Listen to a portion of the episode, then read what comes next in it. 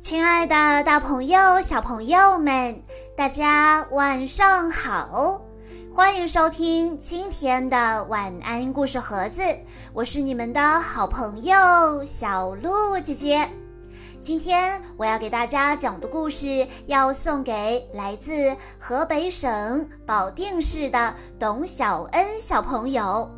故事的名字叫做。我有友情要出租，在丛林边生活着咪咪一家。咪咪特别喜欢骑脚踏车，它每天都要骑着脚踏车到丛林里玩耍。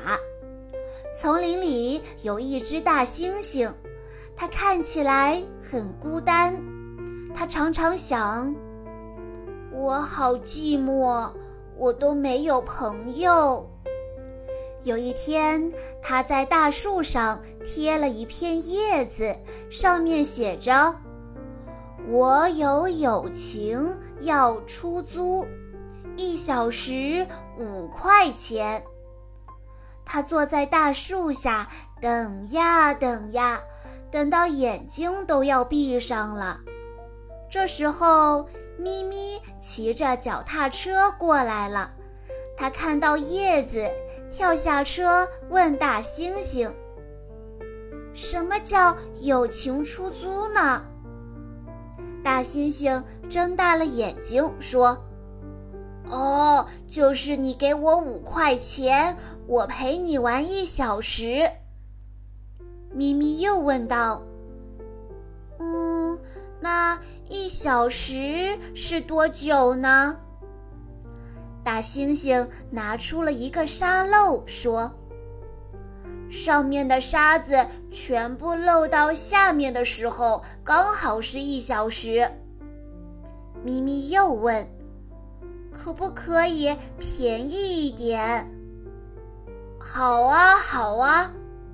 大猩猩立刻把钱收进背包里。沙漏里的沙子开始计时了。咪咪对大猩猩说：“我们先玩踩脚游戏，来猜拳吧。”但是大猩猩不会剪刀石头布。咪咪看着沙漏，着急地说：“哎呀，时间都被你耗掉了，快一点！”我喊一二三，你就把手伸出来就可以啦。一、二、三，大猩猩把右手伸出来，他的手指头撑得开开的。咪咪也伸出手，他出的是两根手指头。咪咪说：“耶，我出的是剪刀，你出的是布，所以我赢了。”你要让我踩一下，大猩猩还没搞清楚该怎么玩儿，就被咪咪啪嗒踩了下去。他大叫了一声：“哎呦！”咪咪问：“啊，很疼吗？”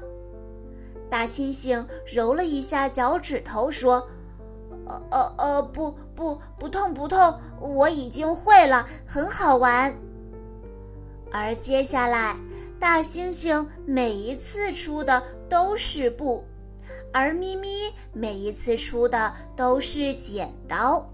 大猩猩只好被踩了一下又一下，不过他一点儿都不在乎，因为好不容易有人陪他玩，他巴不得沙漏不要漏得那么快呢。第二天。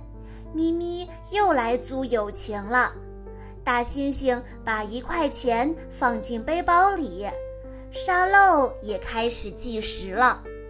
他们先猜拳，一、二、三。咪咪以为大猩猩只会出布，所以他立刻出了剪刀。没想到大猩猩这一次出的居然是石头。咪咪输了，要换他被踩一脚了。大猩猩抬起脚来，却看到咪咪闭着眼睛、歪着嘴巴的表情，他只好重重地抬起来，又轻轻地踩下去。就这样，他们玩了一遍又一遍，玩得好开心。后来，咪咪每天都要到大树下来租友情。咪咪还教会了大猩猩很多很多好玩的游戏。这样的日子，他们觉得好幸福。这一天下午。大猩猩没有带小背包，只是带了几片饼干，就走到大树下等咪咪。等了好久好久，咪咪一直没有来。终于，一部大车子开过来，咪咪从车里探出头来，大声地对他说：“我没有钱了，而且我们要搬家了，再见了。”大猩猩立刻追着车子，大声地喊：“喂，我还没有学会出剪刀呢。”但是咪咪留下了布娃娃，离开了。